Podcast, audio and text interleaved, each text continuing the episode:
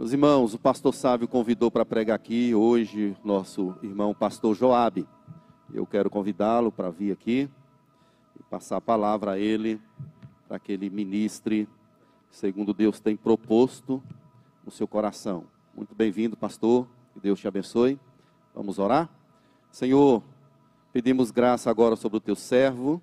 Capacita-o, instrua-o na tua palavra que ele possa falar aquilo que o Senhor colocou em seu coração. Em nome de Jesus. Amém. Graça e paz, irmãos. Louvado seja o nome do Senhor nosso Deus, porque neste dia ele nos permite aqui estarmos para louvarmos e engrandecermos o nome do Senhor. Agradeço a acolhida, pastor Humberto, agradeço o convite é, feito pelo pastor Sávio extensível também ao conselho e dentre aqueles que eu conheço, né, sempre a gente tem tido uma boa acolhida dos irmãos. Quero convidá-los para abrir a palavra de Deus no texto que se encontra no Evangelho de Lucas, no capítulo 24.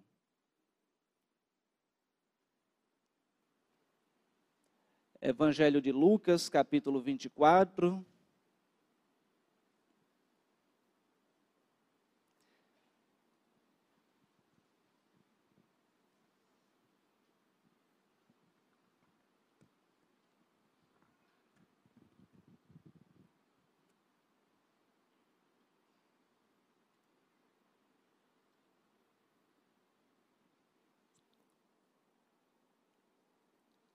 Leremos a partir do versículo 13 até o 29 e mais adiante leremos até o 35. A palavra do Senhor nos ensina assim nesse texto. Nesse mesmo dia, dois deles seguiam para um povoado chamado Emaús, distante de Jerusalém, setenta estádios e iam comentando tudo o que havia acontecido. Enquanto comentavam e discutiam, o próprio Jesus se aproximou e começou a acompanhá-los. Mas os olhos deles estavam como que fechados, de modo que não o reconheceram. Então ele lhes perguntou: Do que estás falando pelo caminho? E eles então pararam tristes e um deles, chamado Cleopas, respondeu: És tu o único visitante em Jerusalém que não soube das coisas que ali aconteceram nesses últimos dias? Ele lhes perguntou: Quais? E eles responderam: As que dizem respeito a Jesus, o Nazareno, que foi profeta, poderoso em obras e palavras diante de Deus e de todo o povo como os principais sacerdotes e as nossas autoridades o entregaram para ser condenado à morte e o crucificaram. Nós esperávamos que fosse ele o que traria a redenção a Israel. Além disso, já faz três dias que estas coisas aconteceram.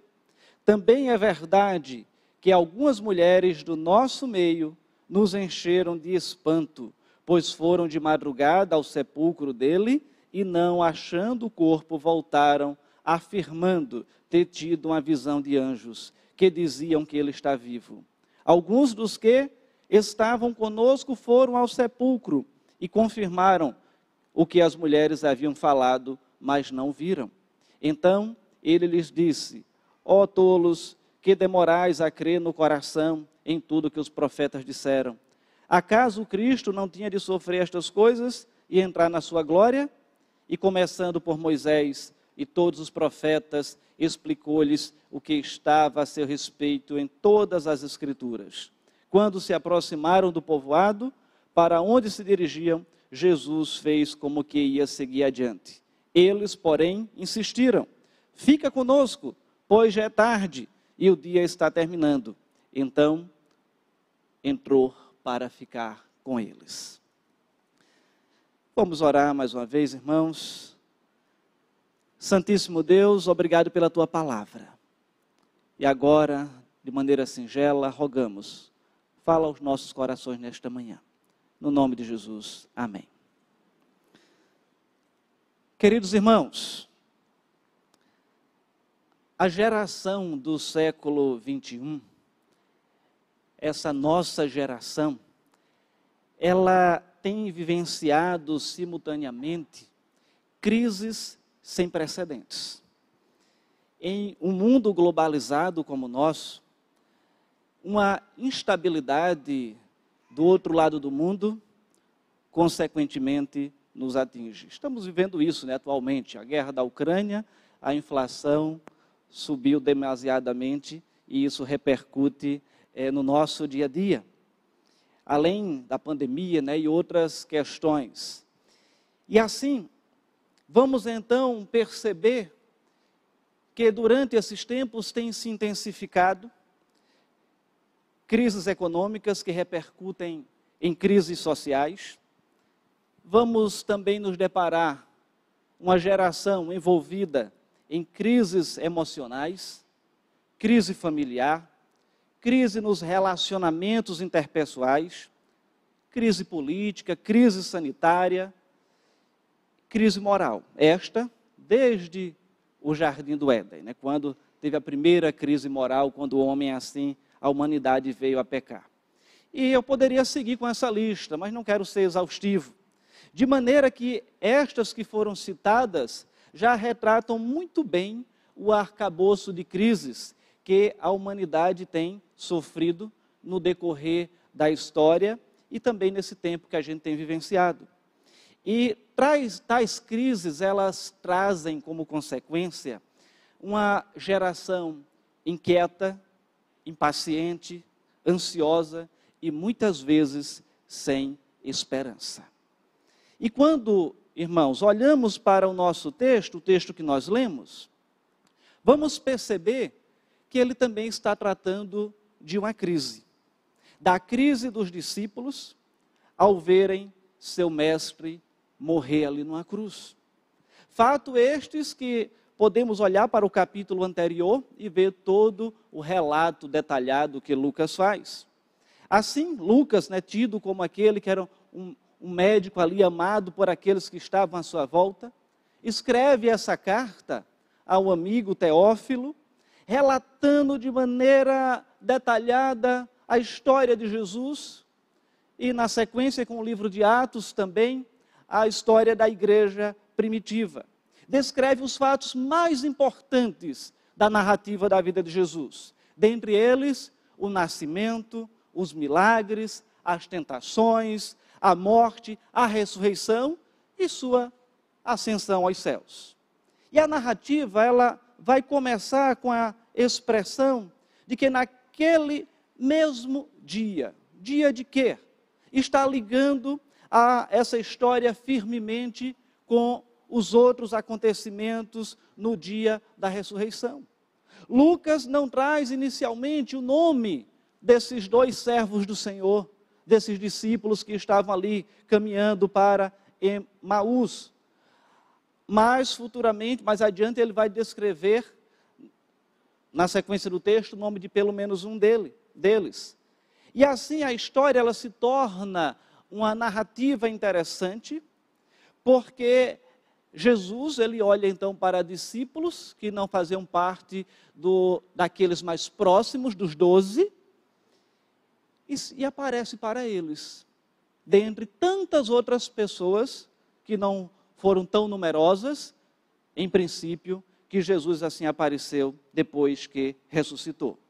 E além disso, irmãos, essa história ela é contada, narrada de uma maneira que como se um deles fosse aquele até que vivenciou aquela história. E é por isso que alguns cogitam que Lucas pode ter sido um desses que estava ali em caminho de Emaús. De forma que o autor localiza com exatidão a cidade de Emaús, isso também não era muito difícil fazer na época. Ele diz que eram 70 estádios distante de Jerusalém, que são mais ou menos 11 quilômetros. E na sequência, Lucas, ele não vai relatar de maneira detalhada ainda a conversa deles, mas nos deixa a sugestão de que era a respeito das questões que estavam acontecendo em Jerusalém. E provavelmente o sepulcro vazio, a história das mulheres e também a aparição dos anjos, conforme o versículo 14. Na sequência, versículos 15 e 16, passa a tratar da aproximação de Jesus e como os discípulos estavam impedidos de o reconhecerem. 17 e 18, surge então a pergunta de Jesus acerca dos assuntos da conversa que levou-os a parar ali tristes, demonstrando com isso que tinha sido profundamente, eles tinham sido profundamente comovidos com os últimos acontecimentos, com as reviravoltas que estavam acontecendo ali em Jerusalém. E eles agora caminhavam vencidos, como se a morte tivesse a última palavra. Como se Jesus não tivesse ressuscitado, apesar das informações que eles já tinham. Cleopas, agora introduzido pela primeira vez, não sendo conhecido fora desse contexto, ele entendia que os eventos acerca dos quais estava falando com o seu amigo fossem então de conhecimento de todos. E o desconhecido, pensava ele, deve ser o único que passou por Jerusalém e não tinha ouvido a respeito das últimas notícias da cidade. É como se ele fosse alheio aos comentários da sociedade. Eu penso que todos nós, né, todos os dias, acompanhamos as notícias do dia a dia, estamos em busca de noticiários nos jornais online e estamos sempre informados dos últimos acontecimentos. Mas aquele que era o desconhecido esteve em Jerusalém, mas não estava informado ou não teve conhecimento das últimas notícias. E assim, quando Lucas, nos versículos seguintes, descreve o momento da crise daqueles discípulos, cremos que foi usado, cremos não, né? temos certeza que foi usado pelo Espírito Santo para falar a Teófilo e também ao meu e ao seu coração na atualidade. De maneira que, olhando para esta narrativa, irmãos, nós somos convidados a refletir sobre o seguinte tema: a crise dos discípulos no caminho de Emaús. A crise dos discípulos no caminho de Emaús. E eu pergunto, o que levou os discípulos a vivenciarem esta crise? E, em primeiro lugar, irmãos, foi a perda da liderança. Versículos 19 e 20, vamos encontrar aqui no texto dizendo o seguinte: Ele lhes perguntou quais, né, a respeito dos acontecimentos dos últimos dias, e eles responderam: as que dizem respeito a Jesus, o Nazareno, que foi profeta, poderoso em obras, em obras e palavras, diante de Deus e de todo o povo. Esse era o líder daqueles discípulos, profeta, manifestava as verdades do reino celestial, aquilo que até então estava de uma certa maneira oculta, ele agora ele vem descortinando, vem trazendo luz a essa realidade.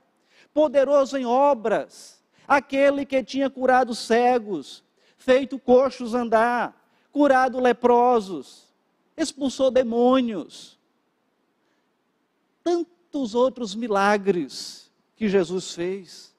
Era aquele que eles estavam convivendo e vendo no dia a dia o que Jesus tinha feito. Era o seu líder que estava caminhando com eles e mostrando o seu imenso poder. Aquele que os convocou para o ministério, que disse: sigam-me e eu os farei pescadores de homens, fazendo muitos deles abandonar tudo. Aquele que os fez andar pelas estradas poerentas da Galiléia, da Judéia, anunciando as verdades do reino. Era o grande inspirador. Aquele que ressuscitou mortos, agora estava morto. E como conciliar o fato de Jesus ser o amado de Deus, poderoso em obras, em obras e palavras, e mesmo assim ser pregado na cruz como um criminoso. Era esse conflito que aqueles discípulos estavam vivenciando. Eles haviam perdido o seu mestre, o rabi, o discipulador, o seu referencial. não tinham mais a quem recorrer, eles estavam sem norte, tinham perdido a sua liderança, estavam em crise, porque aquele que havia ressuscitado mortos agora estava morto. E isso os levou a esta crise.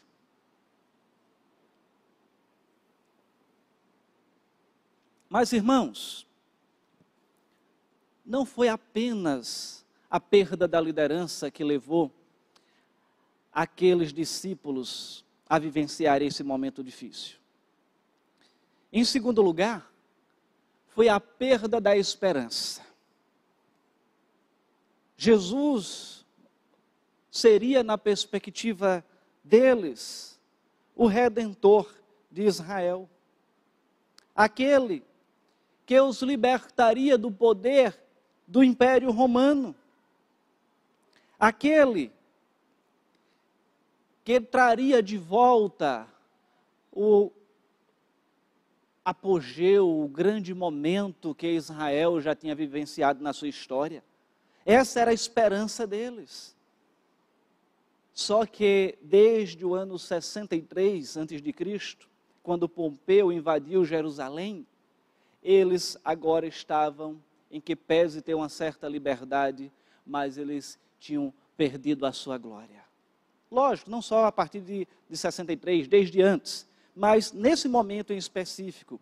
Antes, um tempo antes, no tempo dos Macabeus, Israel tinha uma relativa autonomia com aqueles que estavam ali lutando ainda pela libertação. Mas quando vem agora o Império Romano, com todo o seu poder, e passa então a limitar a ação daquele povo. Estes agora, algumas décadas depois, olham então para Jesus e diz: "Esse é o nosso rei. Esse será o nosso libertador. É aquele que vai trazer de volta tudo que Israel um dia assim foi. E essa era a expectativa daqueles homens com relação a Jesus. Ele vai ser o restaurador de todas as coisas, o salvador, o libertador, o desafiador, o justiceiro, que vai trazer justiça perante esse reinado que nós agora estamos sendo injustos sem ter a nossa liberdade é, como nação independente. Só que eles olham para esse que seria a esperança deles e estava morto. O caminho de Emaús para aqueles homens é o caminho da desistência do discipulado, da desistência dos sonhos das esperanças desfeitas. É o caminho daquele projeto de restauração agora não mais ter uma perspectiva de ser concretizado. Aqueles que acham que não há mais jeito. Pedro até disse é, no relato de João 21, 3, aos seus condiscípulos: Ora, nós esperávamos que fosse ele quem havia de redimir Israel. Ou então disse: agora vamos voltar para os nossos lares, vamos pescar. De maneira que muitos deles perderam a esperança. Perderam a esperança. Pensaram que era o fim, voltando para as suas vidas, para as suas aldeias, para as suas funções, dizendo: Jesus está morto. Jesus está morto. E essa foi a segunda razão da crise que eles estavam vivenciando. Tinham perdido a sua liderança, mas agora tinham perdido a sua esperança. Mas não apenas isso. Eles também tinham perdido a sua confiança. Ou podemos dizer até a sua fé. Olhemos para os versículos 22 em diante. Também é verdade que algumas das mulheres do nosso meio nos encheram de espanto. Talvez na versão de vocês seja um pouquinho diferente, ou da maioria de vocês. Pois foram de madrugada ao sepulcro dele e, não achando o corpo, voltaram, afirmando ter tido uma visão de anjos que diziam que ele está vivo. E prossegue o texto. Alguns dos que estavam conosco foram ao sepulcro e confirmaram o que as mulheres haviam falado, mas não ouviram. até aqui. Irmãos, aqueles discípulos tinham perdido a confiança nas palavras do próprio Jesus. Jesus, ele disse que ressuscitaria ao terceiro dia. Mas eles agora tiveram uma espécie de amnésia que não estavam conseguindo relembrar o que Jesus tinha dito para eles. Da confiança na palavra das mulheres que foram lá no sepulcro. O que foi que elas disseram? O próprio relato deles, de Lucas. Também é verdade que algumas mulheres do nosso meio nos encheram de espanto, pois foram de madrugada ao sepulcro dele e, não achando o corpo, voltaram afirmando ter tido uma visão de anjos que diziam que ele está vivo. Como assim Jesus está morto? Não tem como ele ressuscitar. Nós vimos, ele foi colocado no sepulcro. Então era essa a perspectiva que eles estavam tendo naquele momento. Da confiança nas palavras dos próprios discípulos. Seus codiscípulos foram lá e testificaram. Talvez estivessem acreditando na palavra de soldados. Não, é, o corpo dele foi raptado, não está aqui. Talvez eles estivessem indo por esse viés, por esse entendimento. E a incredulidade coloca então a venda em seus olhos. Jesus já tinha aberto as Escrituras e exposto para os discípulos, mostrando-lhes como as Escrituras apontam para a sua vida, para a sua promessa, para a concretização, para a sua ressurreição e para a consumação. Mas eles não estavam com isso em mente para aqueles discípulos, a morte tinha a última palavra.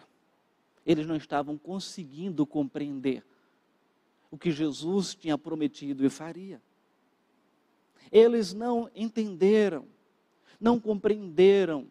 E o reverendo Hernandes, comentando esse texto, ele vai dizer que era não porque não faltava a luz, mas porque faltava a visão com relação àquilo que Jesus tinha passado para eles. E aqueles discípulos já tinham várias evidências da ressurreição de Jesus. As promessas de Jesus de que morreria e ressuscitaria ao terceiro dia. Repito, o túmulo vazio, as mulheres que o viram ressuscitado, os anjos que deram testemunho da ressurreição, e alguns dos discípulos que também já tinham visto o túmulo vazio. Para que mais evidências do que estas? Mas eles não estavam acreditando que Jesus havia ressuscitado. Ainda estavam ali cheios de dúvidas, a incredulidade ainda estava tendo preponderância no coração deles. E diante da incredulidade daqueles, daqueles discípulos, versículos 26 ao 27, Jesus vai exortar expõe as Escrituras para abrir o entendimento deles. Segue o versículo 26, a partir do 25. Então lhes disse: Ó tolos, que demorais a crer no coração em tudo que os profetas disseram? Acaso Cristo não tinha de sofrer essas coisas e entrar na sua glória? E começando por Moisés e todos os profeta, profetas, explicou-lhes o que constava a seu respeito em todas as Escrituras. E segue então o texto, afirmando que Jesus fez menção de passar adiante, mas eles disseram: não, já é tarde, fica conosco, pernoita conosco. Provavelmente, o avançar daquela estrada, daquele caminho, traria os seus perigos, tais como animais, salteadores, e ele concorda em pernoitar ali. Concorda em ter um tempo com aqueles discípulos. E após tudo isto, a narrativa da crise chega-se ao ápice desse texto. Quando finalmente Jesus se mostra aos seus seguidores, os olhos são desvendados e eles passam a enxergar o Jesus ressurreto, aquele que ressuscitou. Vejam a sequência agora do versículo 30 em diante, 30 ao 35. Estando com eles à mesa, Jesus pegou o pão e o, e o abençoou. e partindo o distribuía. Então os olhos deles foram abertos e reconheceram, e ele desapareceu de diante deles, e disseram uns aos outros: Acaso nosso coração não ardia pelo caminho quando ele nos falava e nos abria as Escrituras? E na mesma hora levantaram-se e voltaram para Jerusalém, e encontraram reunidos doze, os onze, os que estavam com eles, os quais diziam, e os que estavam com eles, os quais diziam: É verdade, o Senhor ressuscitou e apareceu a Simão. Então os dois contaram o que havia acontecido no caminho e como reconheceram no partir do pão. E o que foi que a ressurreição provocou? A ressurreição provocou a inversão dos fatos. O impacto da ressurreição agora traz cura para a crise que eles estavam vivenciando. Perderam a sua liderança, perderam a sua esperança, perderam a sua confiança, ou a sua fé, podemos dizer assim. Mas agora tudo isso é restaurado. Eles têm, com a ressurreição de Jesus, a retomada da liderança. O versículo 31 diz: Então os olhos deles foram abertos e o reconheceram, e ele desapareceu de diante deles. Quando eles reconheceram que Jesus estava vivo, não teve mais espaço para a dúvida, para a preocupação. Alguns comentaristas destacam o fato de que Cristo, Cristo precisava padecer, mas entendendo que este não era o fim, ele devia também entrar na glória. Deus não estava impedido de agir, Deus não estava derrotado, ele triunfou através dos sofrimentos de Cristo. Porque foi através do sofrimento dele que eu e você podemos também vencer a morte, como ele venceu a morte. É quando nós podemos olhar para aquele que é o nosso líder maior, Jesus, o autor e consumador da nossa fé, e fitarmos os olhos nele como Estevão fez, e assim caminharmos em nossa peregrinação aqui neste mundo. Eles tinham perdido a sua liderança, mas houve a retomada da liderança. Houve também, em segundo lugar, não é bem segundo lugar, né? já seria o, o quinto lugar, a restauração da esperança. Versículo 33 diz o quê? E na mesma hora levantaram-se e voltaram para Jerusalém e encontraram unidos os onze e os que estavam com eles. Quando eles conhecem que Jesus, reconhecem que Jesus estava vivo, não teve mais espaço para a desesperança. Nem a distância, nem a noite os impede.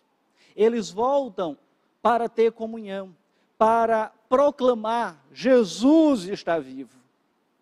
Voltam para dizer que a morte, ela não tem a última palavra a última palavra é que Jesus venceu a morte. A tristeza não pode então mais dominar o coração deles. A desesperança não está mais com eles. Agora caminha-se para o amanhecer da eternidade e não para a noite, segundo o reverendo Hernandes também cita, fatídica da desesperança. Interessante que eles estavam com cuidado para que Jesus, seu companheiro de viagem, não avançasse, porque já era tarde da noite. E o engraçado é que agora eles não se importam mais com isso. Na mesma hora, eles retornam para Jerusalém. De forma que, provavelmente, os mesmos perigos que aquele viajante iria enfrentar adiante, eles enfrentaram de volta para Jerusalém. O risco de animais selvagens, o risco de salteadores, mas eles não se importavam com isso, porque eles estavam agora com a sua esperança restaurada.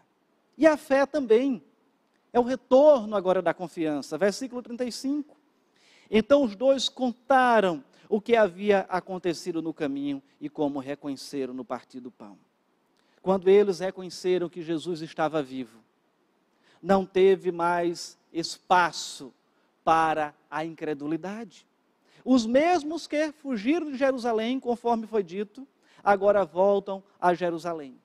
Eles que entenderam que Jesus não deveria se expor aos perigos, eles agora têm uma fé imensa e se expõem a esses perigos. Não importava qualquer perigo, qualquer obstáculo se tornava agora pequenino diante do que eles estavam vivenciando, pois o Mestre estava vivo. O Mestre estava vivo. Irmãos, olhando um pouquinho para essa realidade que a gente vivencia, vou trazendo algumas aplicações às nossas vidas. Nessa geração do século 21, que vivemos tantas crises, quando se trata de crise, não é algo distante de nós.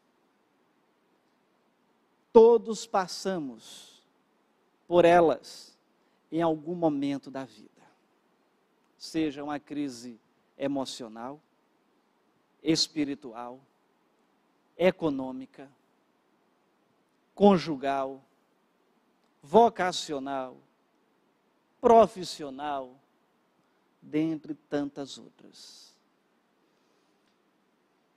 Não sei se alguns dos, de nós, dos que aqui estamos, vivencia alguma crise nesse momento.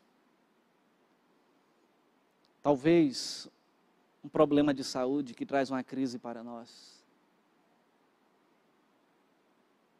Talvez, em decorrência até da pandemia mesmo, uma crise financeira. Ficou desempregado, está tentando se restabelecer no mercado, ou sua empresa teve alguma dificuldade durante esse tempo,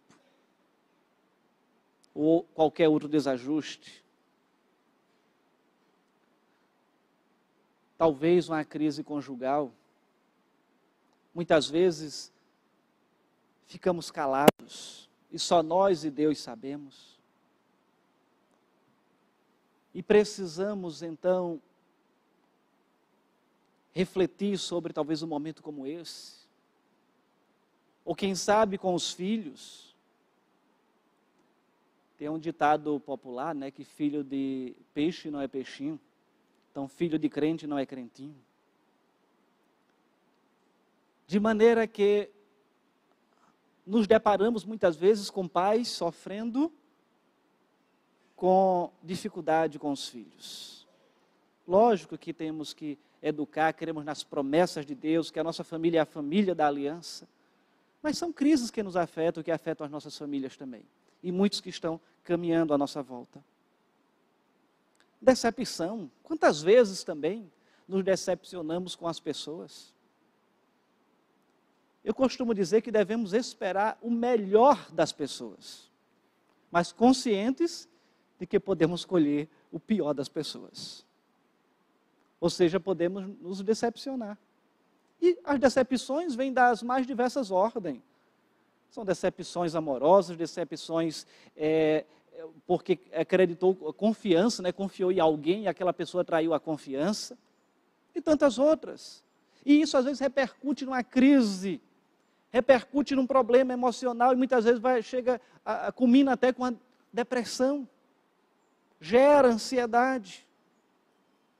De forma, irmãos, que a dor, as decepções do caminho, as tristezas, quando tomam proporções enormes dentro de nós.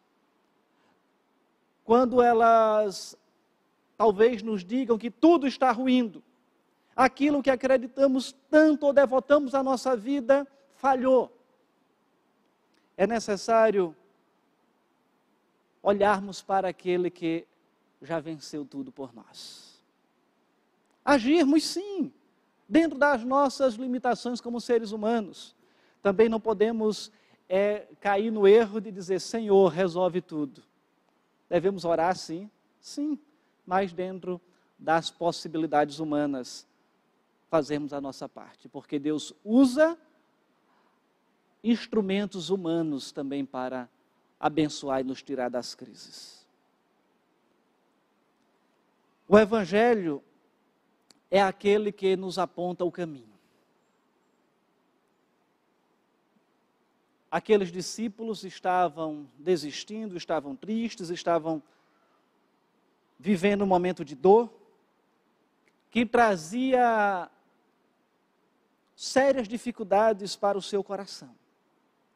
Eles haviam fechado os olhos ao ponto de não perceber que o Jesus ressuscitado caminhava com eles.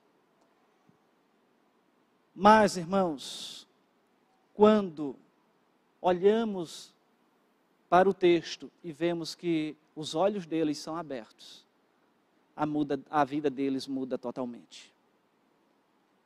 Quando a dor bate na nossa porta, quando percebemos que aquilo que estávamos acreditando ser fato desmorona, o desejo de muitos é deixar tudo e retomar para os antigos caminhos. Retomar para a antiga vida, ou talvez é tentar caminhar por outros caminhos. Mas é necessário então prosseguirmos no caminho da fé, no caminho daquele que já fez tudo por nós. Entendermos que essa vida aqui é uma peregrinação. Vamos passar por vales e montes. Momentos fantásticos, mas momentos difíceis. Mas nunca podemos pensar que essa crise ela vai ser eterna porque Jesus é aquele que tem a última palavra, e a palavra dele é do Cristo ressurreto. A morte não venceu, a morte ela foi vencida. Jesus foi o primeiro que venceu, e nós seremos aqueles que seguiremos adiante. Por fim, irmãos, no momento em que porventura estivermos vivenciando um tempo de crise, olhemos para a crise desses discípulos e vejamos como Jesus transformou a vida deles, como Jesus transformou a crise deles. Tinham perdido a liderança, mas Jesus a restaurou. Tinham perdido a esperança, mas Jesus a restaurou. Tinham perdido a fé, mas Jesus os trouxe de volta à plena fé. Que o Senhor nos abençoe e continue cuidando de nós hoje e sempre. Vamos orar. Santíssimo Deus, obrigado pela tua palavra, que o Senhor continue cuidando de nós, que o Senhor continue restaurando cada uma das nossas vidas, ó Pai, das crises que porventura passarmos, de forma que em tudo isso teu nome seja glorificado. Se qualquer um dos irmãos aqui esteja vivenciando algo semelhante nesta hora, que o Senhor trate com o coração, trate com a mente, que o Senhor traga restauração, que o Senhor cure da crise, que o Senhor faça olhar para aquele que é o autor e consumador da fé, o nosso Senhor Jesus. De maneira que tenhamos a nossa esperança, fé e liderança restaurada. Não olhando para os problemas, para as crises, mas olhando para aquele que nos dá o ânimo para avançarmos e entendermos que tudo isso passa, Senhor, e um dia as crises não mais existirão, porque estaremos vivendo eternamente com aquele que venceu a maior de todas as crises, que foi o pecado. Muito obrigado, ó Pai, no nome de Jesus. Amém. Que o Senhor nos abençoe.